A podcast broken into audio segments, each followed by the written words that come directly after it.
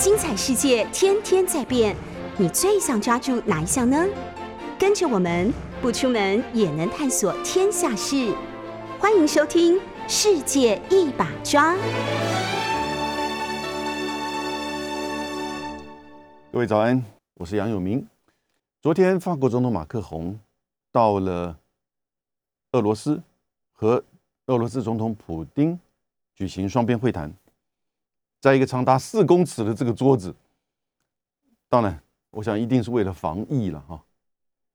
虽然普京到北京的时候是唯一没有戴口罩的和中国大陆主席习近平啊，就是站在一起照相的外国元首，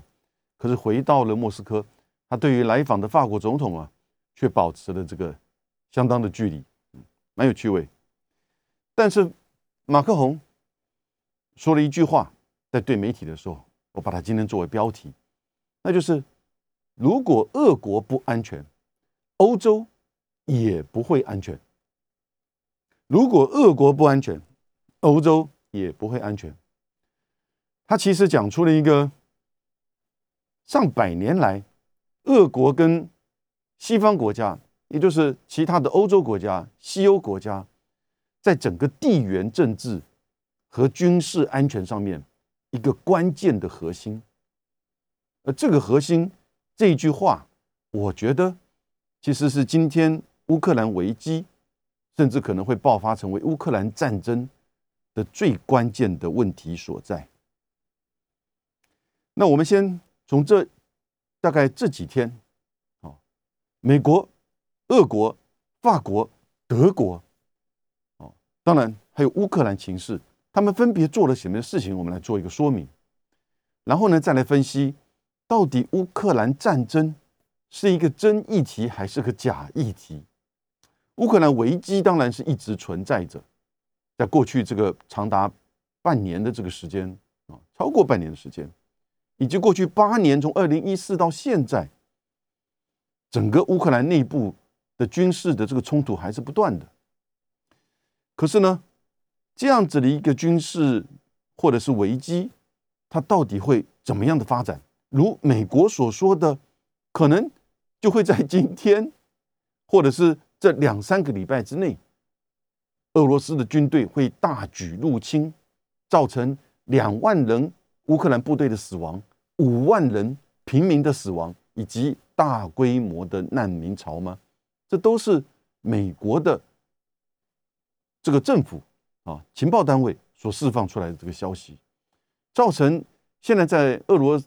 斯跟乌克兰境内哈人心惶惶。乌克兰老早资金已经都外逃光了，人民的生活越来越贫困了。它的人均 GDP 是整个欧洲最低的，在世界排名还一百二十几名，你能想象吗？人均 GDP 三千八百块美金。我们台湾是三万两千七百八十七哦，俄罗斯都是一一万块到一万一千块美金，哦，它的南部的罗马尼亚，哦，也都是将近一万五千到一万七千块美金。乌克兰面临的这个形势，怎么会变成今天这样子？哈，一日数变，或者是即将面临到战争的边缘呢？美国，我们先看美国好了。刚刚跟各位报告过，美国在这几天呢，不断的透过就是媒体，不断的在放话，说大军集结，已经将近十三万人，从上个礼拜的十万人，现在增加到十三万人，然后呢，已经达到可以哦入侵甚至占领乌克兰的七成的军力，啊，七成的军力，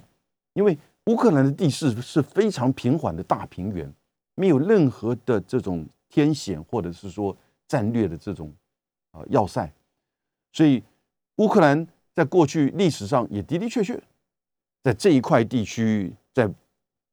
这个从甚至呃来自于立陶宛、来自于这个蒙古、来自于俄罗斯莫斯科大公国、来自于波兰、来自于鄂图曼。都在这个区域啊进行这种征战，当然到了二一次大战、二次大战啊，就是德国和俄罗斯之间和苏联之间，美国不断的就说会有这样子两万人的乌克兰士兵会死亡，五万门的平民会死亡啊，然后呢，这个会有大量的这个难民潮逃往就是欧洲的地区。美国呢，同时也不断的在征兵，把征这个增加兵力的这个讯息呢，以及派往何处，比如说到波兰啊，大概有两千到三千；到罗马尼亚已经昨天抵达一千名美国的士兵，以及波罗的海的三小国同意移转美国之前啊出售给他们高达两亿五千万美元的军事这个这个设备以及武器。给乌克兰，然后呢，美国也提供乌克兰相关的这些这个协助，加拿大也派遣了几几十位啊的特战部队作为顾问进入到乌克兰境内，啊，所以美国这边不断的有一些讯息说乌克兰战争其实是即将爆发，美国的国安顾问苏利文也在接受福斯电视台长达十二分钟的访问，他不断的就是提出警告。会在几天到两三个礼拜之内，这几天大概就是一个关键点，是二月十四号、十五号。为什么说十五号呢？因为在一月十五号、十四号的时候呢，法、德、俄、乌这四个国家呢，在巴黎签了一个停火协议。这个停火协议呢，啊，没有特定的时间，但是通常就指一个月，因为当时他们也决定。会在九号这个月的九号，也就是呃，也就是今天开始，会在柏林这四个国家的代表再一次的针对乌东的情势进行讨论啊，这叫做诺曼底机制。我们等一下回来为各位介绍。那因此，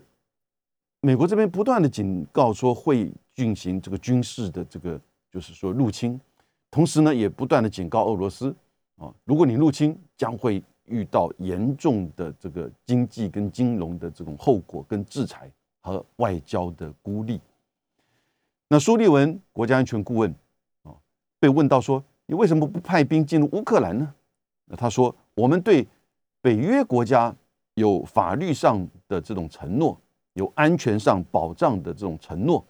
啊，但他完全跳开乌克兰。”主持人问他说：“你不断的告诉我，我们对北约国家。”但是战争似乎是发生在乌克兰呢。如果说今天如你所说所预期的，俄罗斯会挥军大军进入到乌克兰，占领乌克兰，不管是乌东，甚至整个乌西，或者是整个乌克兰，那也不会就然后呢，不会去入侵攻击任何其他的北约国家？难道我们就站在那边不动吗？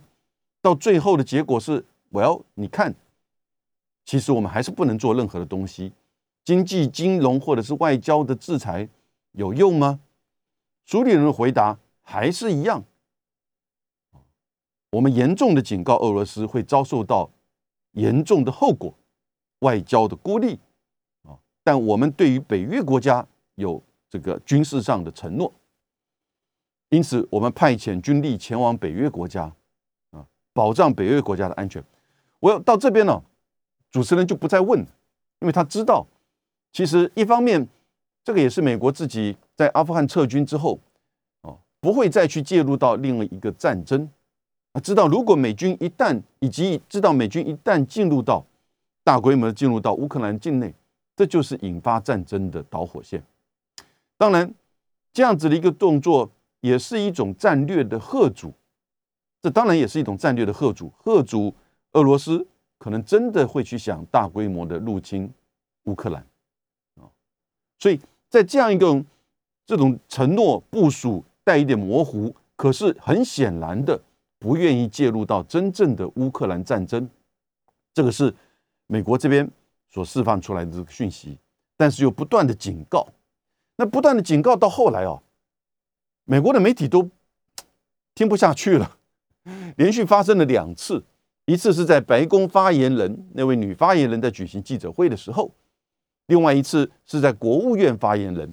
举行记者会的时候，美联社和 NBC 都是美国的重要的媒体，在听完这个发言人说会有不断的可能的军事，俄罗斯的军事的部署的增加，以及甚至这种攻击营队以及等等之类的军军事演习开始这个动员。俄罗斯这方面的他们的情报显示，大规模的这个入侵可能即将会开始。美联社和 NBC 的这个美国的记者就在问：“你讲了这些，你证据何在啊？”结果这个白宫的发言人和国务院的发言人，大概他们都联络好了，他们不约而同都在回呛记者说：“你只要相信我说的话就可以了，你只要接受相信美国政府说的话就没有错了。”媒体被呛得无话可说，也只好把这一段都报道出来。美国的媒体现在对于华盛顿、对于整个乌克兰的情势的这个军事情势的评估，哈，都有一点开始质疑了。也就是说，这是不是不断的在想狼来了，不断在高喊战争即将的这个爆发？哦，那可是真正的演习是有在进行，或者是军队的部署是也驻扎在那边，是有这个紧张情势。这是在去年，大概是进入到春秋天的时候，最早是乌克兰的总统泽伦斯基不断的呼吁，提出警告说：啊，隔着边境，俄罗斯的军队开始在这个集结，要攻打乌克兰了。希望美国跟北约国家要来协助我们，因为那个也是在去年上半年，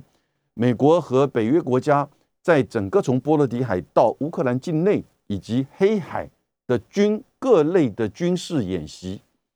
哦，不断的在进行中，因此俄罗斯看到了这样一个情势，也感觉到似乎已经美国跟北约的这个演习都在自己家门口，在乌克兰境内，甚至在黑海的这个军事演习当中，还出现战略轰炸机，所以俄罗斯就开始在增加的军力，可是泽伦斯基就把它视为是对乌克兰的一种。就是入侵的这种警讯，那是不是这样的警讯？到现在真的还没有任何人能够回答，会不会真的发生战争？也拜登昨天说了，没有任何能够回答。哦，所以这样子一个情势，美国就不断的在高喊战争要来了，战争要来了。可是喊了这么久哈，啊，那美国的媒体已经开始在质疑，而美国呢却没有进一步的这个证据。因为这个证据最多也就是呈现的是卫星的照片，也就是呈现俄罗斯的军队的集结啊，以及一些演习。虽然其实俄罗斯的总统普京讲了大概超过五次、十次吧，他们不要战争，而也提出了对北约和美国的要求，也就是说避免这个不是说交换不会发动战争的这种条件。而事实上，只是提出双方保障彼此安全的一个要求。当然，这个要求也已经在上上礼拜过年前啊，被美国正式的书面拒绝了。这是美国这个方面，我们看到这么多的这个情况哈，就是说战争的这种不断的这种呼吁啊、警告，然后呢，美已经引起美国自己媒体的这种反对。俄罗斯呢，俄罗斯这几个这几天，我想当然很清楚了。普京来了北京，参加了北京冬奥啊，然后呢，当天和习近平进行了这个会谈，签署了十五到二十项啊，这个是相关的这个合作文件，以及一个洋洋洒洒的中俄联合声明。这个基本上 其实不只是单纯的在经济、能源、体育各个方面两国加强合作。或者是在石油跟天然气分别两条管线，从哈萨克以及从蒙古国进入到中国大陆，然后呢，一亿吨的石油，将近五百亿吨的的这个天然气，叫做西伯利亚力量二号二号线，它几乎等于那个北溪二号从俄罗斯进入到德国的这样子的一些从能源经济啊经济。中国大陆和俄罗斯在去年二零二一年的贸易已经高达到一千四百亿美金，啊，七千四一千四百亿美金。那俄罗斯的总统普京来之前，在四号呃三号到达就是北京的时候呢，新华社也发表了一篇他自己写的一文章啊。当然，这个他发表以他的名义发表的文章，强调中俄之间的合作关系，以及期待很快中俄之间的贸易额能够突破两千五百亿美元。啊，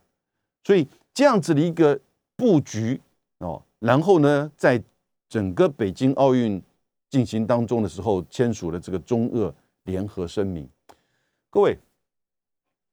五十年前的一九七二年的二月二十一号，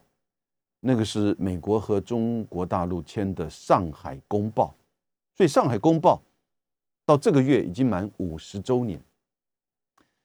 那那个时候刚好，也就是尼克森访问中国大陆啊，一九七二年。当然，再往前面推一年的话，季辛吉先去访问中国大陆，回来之后呢，新闻报道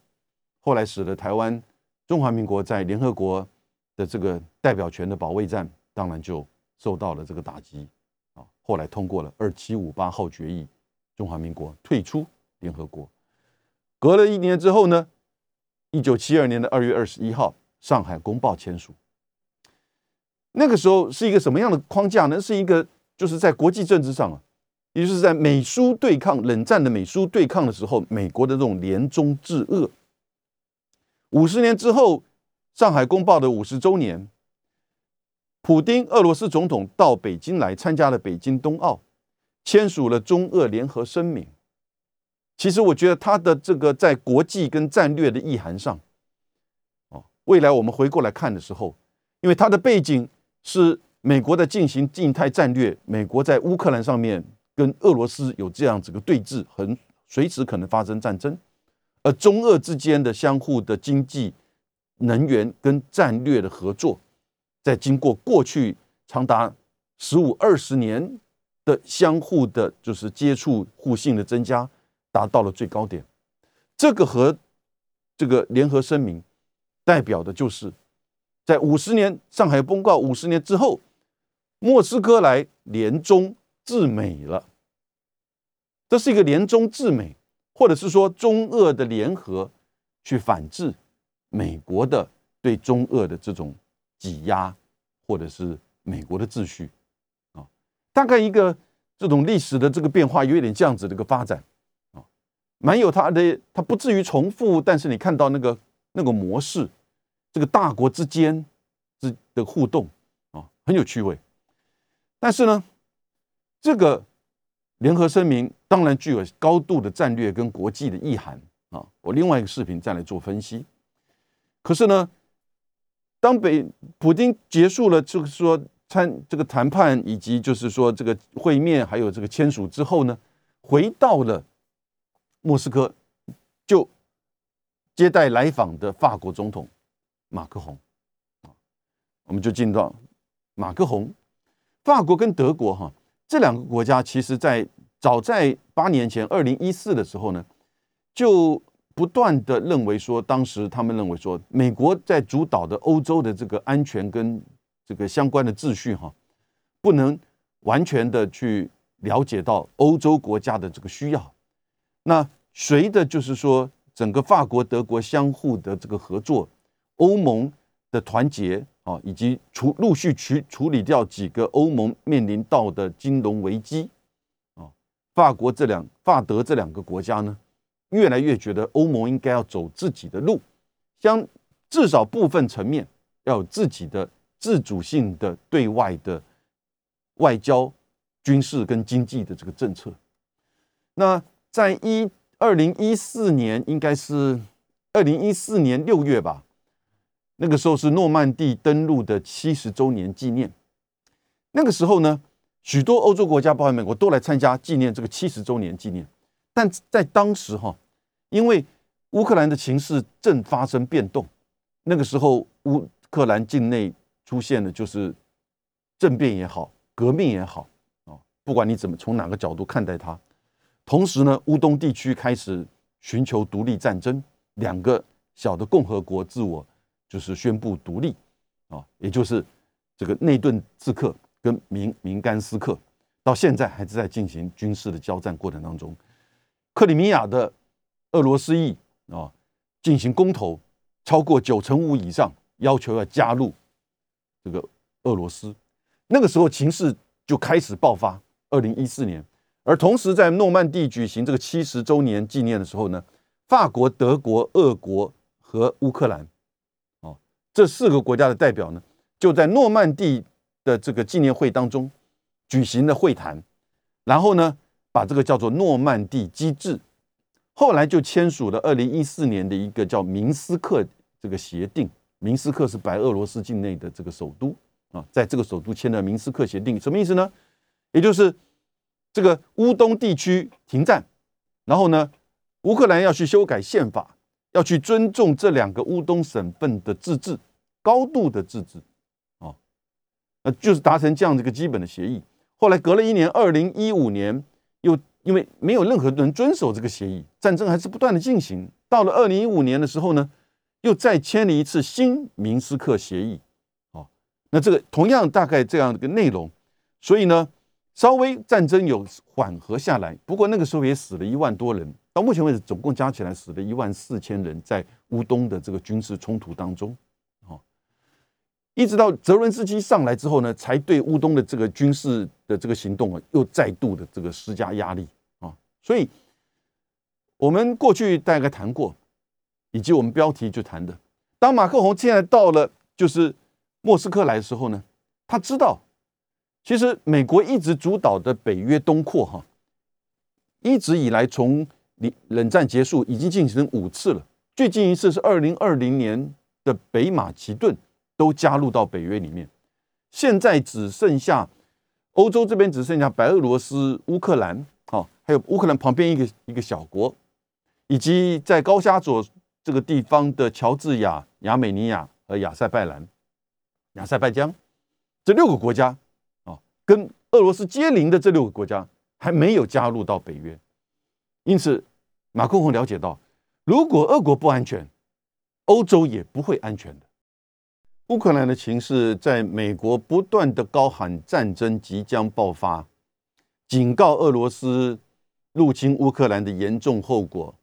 派遣军队前往北约国家，但强调不会介入乌克兰的战争。同时，俄罗斯的总统普京也不断的强调，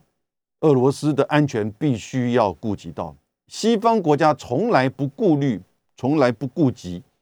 俄罗斯的安全上的考虑，也同时前往北京参加北京冬奥和习近平会商，签署了中日中俄联合声明，以及超过十五项、将近二十项合作文件。涵盖层面，从经济、能源、体育各个方面。回到了欧洲，回到了莫斯科，法国跟德国，在我刚才谈到的，就是诺曼底机制的这个架构之下，从上个月开始就很积极的推动穿梭外交。首先，他们在上个月的月中的时候呢，达成了在巴黎和这四个国家。法德俄乌的代表达成了停火协议。什么停火？乌东地区的停火。这是延续我刚才讲的二零一四一五两次的明斯克协定，乌东停火。然后呢，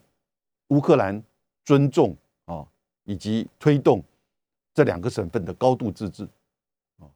但是，一直延续到现在，变成一个新一波的乌克兰的危机，乌克兰的可能发生的战争。所以呢，法德这两个国家看到美国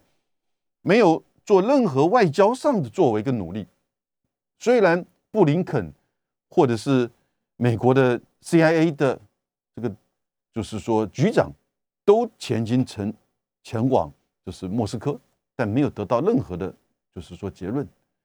当俄罗斯提出来的要求，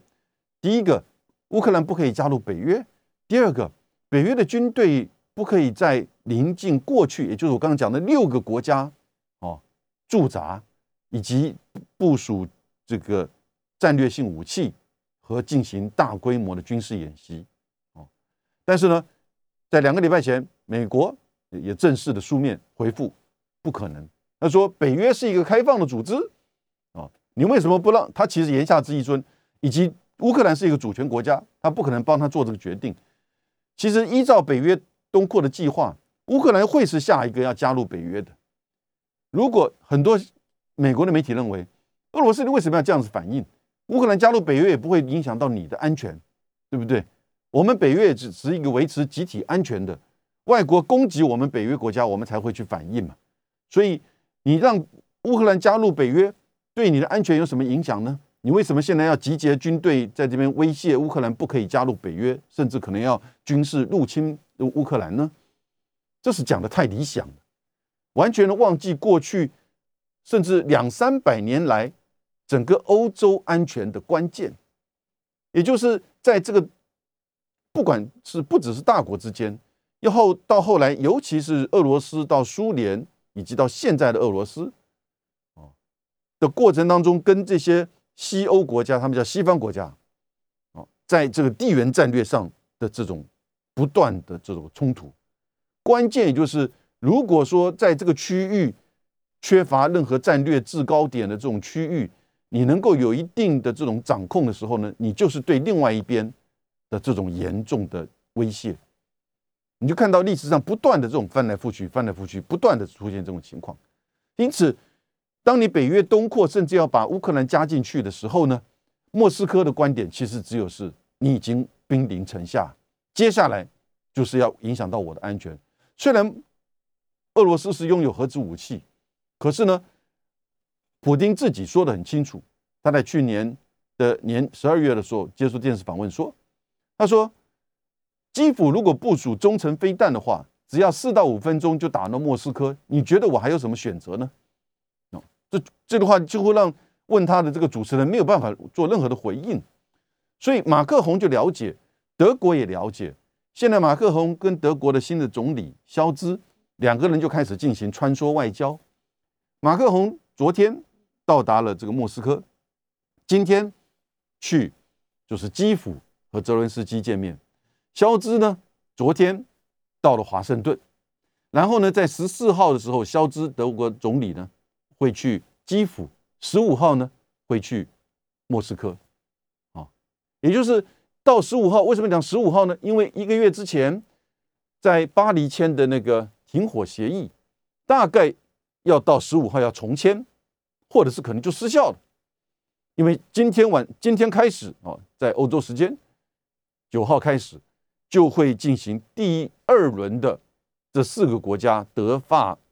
这个俄乌在柏林，这次轮到柏林去，因为上次是法国，这次是德国，在柏林进行新一轮的这个叫做诺曼底机制的这个讨论，从二零一四、二零一五到。上个月，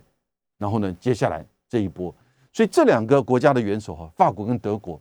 要了解到，现在普京的这个态度很强硬，尤其是在冬奥回来之后呢，得到了来自于中国大陆的这种支持。什么支持？这也不是明显的说这个支持武力入侵乌克兰，整个中俄联合声明里面没有谈到乌克兰，他只不过是说。哦反对北约继续东扩，那当然就是等于是赞成哦，就是俄罗斯的这个立场。不过这个框架是什么呢？如果各位看到媒体的话，那就是说呃，中国大陆反对北约，这个乌克兰加入北约，你可以这样解读。但你要放在前后，前后呢，什么东西呢？整个中俄联合声明里面也谈到，美国主导的这个世界秩序，不断的在框做小圈圈的这种框框。以及这种排他式的军事联盟的扩大，而对其他国家产生严重的安全威胁。他们指的 AUKUS，他们指的印太战略。然后呢，讲到北约反，所以反对北约继续东扩。北约是一个军事联盟嘛，它是一个集体安全的体制的军事联盟，没错，但它是一个军事联盟。而且你知我知，普京知，习近平也知，北约是美国主导嘛？到现在为止，德国境内还有三万名美军，波兰境内有多也有很多的美军啊，所以这次波兰总统愿意去出席北京冬奥，我觉得蛮有 guts 的，蛮有自己的这个想法的。然后呢，在波罗的海三小国，在罗马尼亚也都有美军的驻扎。你说是说都叫北约军队，但是呢，其他国家的军队都是象征性的啊。因此，这个时候你就很清楚的了解到，美国主导的冷战后的这个秩序是一种美国霸权秩序。也就是说，在从经济面到军事面都是如此。然后看到了这个挑战者出现的时候呢，他就用这两个工具、这两个手段，开始更进一步的强化盟邦、强化联盟，然后去挤压、去打压、去压制挑战者的壮大。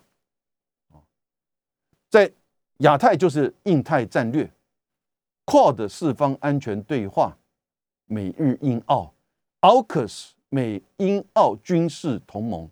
还进行核子扩散、出售核武器啊，核武器，你说不是核武器，核子动力潜舰不是武器吗？对不对？哦，你说我在玩文字游戏？No No No，它是核子动力的。那如果说他没有违反这个就是这个核不扩散条约的话，那他能不能够接受和原子能总署二十四小时的派员在美呃澳洲跟美国的核潜舰上关这个监视呢？不可能嘛！所以这一些作为，你就看到的是，在这个新美国的持续延续它的这个霸权秩序的架构之下，已经逼近到家门口，在乌克兰哦，甚至更进一步到。可能高加索地区要纳入到北约，作为抵制一直去挤压俄罗斯自己本身的安全保障和它的这种就是安全的空间啊。那当然来自于就是普京这边，你说他有可能是为了个人权力的巩固，你说他可能有带有俄罗斯民族主义，甚至苏联梦都可以，随便你说。啊，也可能真有，但是关键关键是，正如马克宏所说的，如果俄国不安全，欧洲也不会安全。安全不是说你打到我了，我才这个感觉到不安全或安全受到威胁，是不是？我们走在黑暗的马路上，没有电灯的时候，你觉得安全吗？你觉得不安全，对不对？没有人打你啊，没有人抢你啊，那你为什么不敢走呢？因为你觉得不安全。所以，安全不只是实际上发生军事冲突或者是战争，安全也是一种心理状态，也是一种信任，对不对？在这种信任的情况，在这种稳定的这种情况之下，你才能够进行其他非军事的这些活动。啊经济、能源、体育，所以这个时候，马克宏讲出了欧洲安全的真正的关键的核心，以及这一次就是乌克兰议题的真正的关键。因为俄罗斯感觉不安全了，俄罗斯也遭受到安全威胁了，所以他反制嘛。到现在为止，他反制也都没有跨越边境呢。而且，真正的了解军事人了解。当你不断的在做演习的时候，你就不会开战。你要开战，你不会演习的，对不对？当然，在今天的乌克兰形势，不能绝对这么说，因为某种程度小规模的惩罚或边境的冲突，或者是对于乌东地区的军事援助，我觉得随时都有可能。因此，乌克兰的危机是存在，但我觉得变成大规模的乌克兰战争。是一个假议题，啊，应该是不会这个发生的。俄罗斯自己也了解到，他这里面所面对到的这个压力啊，以及可能产生的后果。可是，在他自己本身安全都受到威胁的情况之下，你觉得他，正如普京说的，我还能怎么办？我没有选项了。因此，如果美国接下来，美国如果持续的还是在对俄罗斯，做军事上，或者是主动又采取新的经济上、能源上的制裁的时候，这个时候我们就好像看到北韩的情势的这种发生一样。你觉得俄罗斯会不会回应于军事上的这种反击跟反制呢？当然有可能，对不对？法国跟德国的总统和总理马克宏和肖兹这两天就很忙碌的在做穿梭外交，要去呃，就是淡化，要去这寻找一个在乌克兰的情势上美俄能够相互接受的。那法国的总统呢，就去在昨天去了莫斯科；德国的肖兹呢，就去了华盛顿。但在华盛顿的时候啊，美国又给了高的姿态，哦，非常的强硬，非常的强硬。肖兹呢，这一次的美国的这个外交啊，他除了强调就是说，其实他一直都在支持乌克兰，一直在军经济援助乌克兰，这是事实。因为过去这半年期间呢，有许多国家军事上援助乌克兰，要准备打仗嘛，哦，出售军备或者是转移美国的军备给乌克兰，美国也增加军备武器给乌克兰，准备打仗。但是呢，德国从梅克尔到现在的肖兹，一直拒绝出售就是武器给乌克兰，而被批评。那梅德国人也没有多讲话，一直到。昨天，肖兹去了美国，才说我们一直对乌克兰有经济的援助，大家才好吧？因为德国的经济援助还不小，对乌克兰，你帮助他打仗，我帮助他取暖，我帮助他这个做生意，而因为乌克兰的这个情势不断的因为战争的情势高涨，很多的外资自己本国的资金，这乌克兰人都开始在离开了。媒体有没有这方面报道？一定有嘛？媒体的报道很少，媒体的报道都不断的出现是乌克兰台，包括乌克兰这个美女哈，还穿的这个军服在那边收接受训练，这都是西方媒体看到的。你有看到乌克兰现在实际的这个人民的意见呢？你有看到实际他们的生活的情况吗？有的话，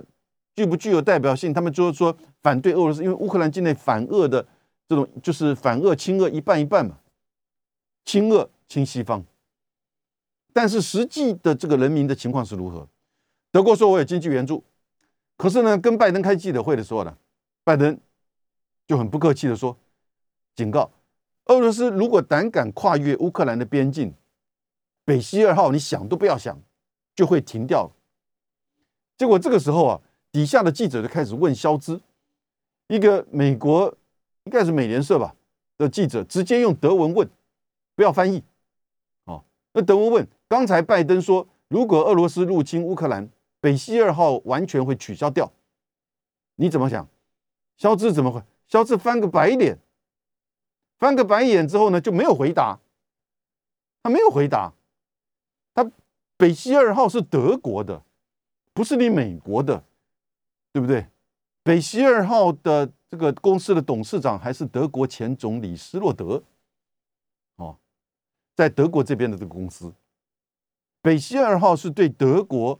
的天然气的供应非常关键的能源上的支柱，以及对整个欧洲的这个电网也是很重要的一条这个天然气的这个管线。那北溪二号在过去，川普从二零一九年就不断的制裁参与到北溪二号的公司，德国公司、俄国公司、荷兰公司。哦那但是北京二号在这样情况下完成了，可是到现在为止没有启动，因为它完成时间点刚好就在去年年底。记者也没有放过拜登，拜登问拜登说：“你说要取消北溪二号，那可是北北溪二号不是美国的，你怎么做到呢？”拜登也不回答。拜登说：“如他再讲一遍，如果入俄罗斯敢入侵的话，北溪二号门都没有。你觉得美国做得到让北溪二号？”就是说停停止吗？我觉得做得到，啊，我觉得做得到，不是任何法律上或强制上，而是德国或相关的国家根本不敢去动，啊，所以在这样一个压力之下，那肖兹也只有翻白眼，然后不做任何的回答。因此，他这一次在华盛顿之行，除了表示说他还是亲美。他还是支持经济援助乌克兰，但是呢，他没有得到太多的这个讯息。本来他跟马克宏哦，法德之间的这个一直以来在这个议题上有合作关系，就希望能够说你去见见普丁，至少让他啊把这个情势延后到二月十五、十四号以后啊，因为美国一直告诉我们说你这几天就会进攻嘛，去测试一下，去问问一下，然后呢，希望他稍微延后一下，提出了一个叫做保安这个安全保障的这个机制。确实的内容我们不是很清楚，普京这边也没有什么回应。他说：“好，我们会研究。”马克龙出来说：“呃，这个俄罗斯同意，其实也不尽然如此。”那当然他们都知道，大概双方美俄现在双方啊，根本已经都摆不下脸来，放不下姿态，就僵持在那边。其实他们也需要法国跟德国中间的穿梭，也需要中间的这种，就是说穿针引线。去慢慢的降这个整个对峙的情况，去建构一个下台阶，或者至少让大家能够坐下来的一个板凳，然后呢，让这个事情能够大事化小，小事不可能化无。乌克兰的情势、乌东的情势会一直持续变成中长期化，但是呢，不要变成战争来处理。那这个时候一旦变成战争的时候，法国、德国的这个影响力就会就没有办法。而且面临到整个的冲击的也是欧洲国家。刚才不是说吗？两万名乌克兰的军人，五万名乌克兰的人民，以及大规模的，就是说难民潮，两万五万会死亡，那伤亡受伤会多少？对不对？难民潮会逃到哪里去？乌克兰现在有四千两百万人口，哦，他已经在过去这二十年减少了一千万，呃，一一千万人口。一九九一年乌克兰独立的时候是五千两百万人口，这个国家的人口怎么会一下少那么多？那当然也就是在不断的这个冲突问题当中，以及在经济的困境当中，他逃往欧洲去，所以才会有 Netflix 的那个 Emily 在巴黎把乌克兰的女女女性形容成是一个惯窃以及没有这个没有没有格调的人。这个是欧洲人现在对乌克兰人普遍的这种观感，有的观感还更糟糕。所以法德现在在做穿梭，接下来呢？接下来这个马克龙不会去，就是美国哦，目前还没有这样的打算。但是呢，肖兹接下来会去基辅跟莫斯科，会不会得到怎么样的一个承诺？很难讲。也许，也许肖兹可能会在莫斯科得到一个比较更为这个具体一点啊的这个答案。一方面是因为那已经。到了二月十四号、十五号，你看没几天就下礼拜，我们下礼拜回来再继续谈这个问题，哦。然后呢，当然也是因为德国跟俄罗斯之间一直有这个北溪二号的这样的一个合作关系。然后呢，肖兹所属的这个社会民主党里面还是有相当强的这种亲俄派，哦，有俄派的，应该这么讲。虽然也有反俄派，但是呢，呃，在德国跟俄国之间呢，一直在经济上啊。有很密切的互动，而德国对乌克兰情势呢，却不是以军事援助啊，或者是怎么样方式随着美国这个高喊，而是这个比较务实的在处理，比较理性的在处理。所以我觉得马克龙先去做个铺个路，也把这个问题的关键讲出来。如果俄国不安全，欧洲也不会安全。你要了解到你现在对整个俄罗斯安全所造成的威胁和影响。对不对？你不可以那么单方面认为，我不打你，你为什么要打我？你为什么要这个挑战我的秩序？对不对？你在南海这边不断的这个做岛礁，呃，中国大陆在南海南沙群岛只有七个岛礁，